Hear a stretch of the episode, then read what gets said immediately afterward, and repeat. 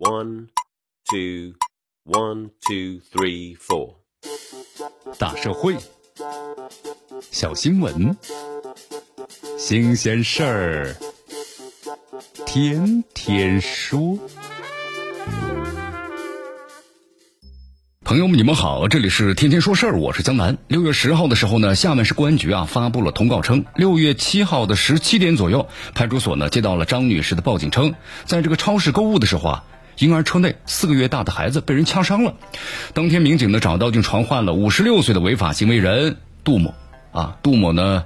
就交代成了，因为婴儿车刚好放在一个收银台前，影响其结账了，所以心生不满，于是用手指甲呀狠狠地掐了一下车内婴儿的左脚的内踝，那么造成呢表皮脱落，局部红肿。目前杜某的话呢被治安拘留。你看，自以为神不知鬼不觉，其实超市的清晰的监控啊，那记录下这令人的愤慨又费解的狠毒一幕啊。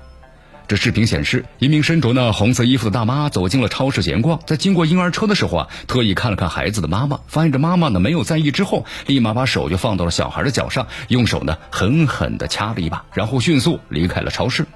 这婴儿车停在收银台前面挡道，这才多大点事儿啊！只要动动嘴提醒对方，问题完全可以解决吗？何必向四个月大的婴儿下此毒手呢？那么涉事大妈的所作所为，咱们无法用常识、常理、常情来解释啊。古语云：“与人为善，福虽未至；祸已远离。与人为恶，福难长久，祸常相随。”因为一点呢不值一提的小事儿，就对几个月的婴儿下毒手，那么这位大妈不仅要付出法律代价，还要面对呢舆论的谴责，包括人性和良知的拷问。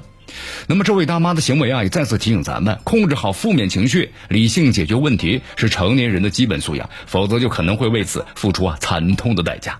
勿以善小而不为，勿以恶小而为之。无论如何呀，每个人都要为自己的行为呢负责。与人为恶，害人害己。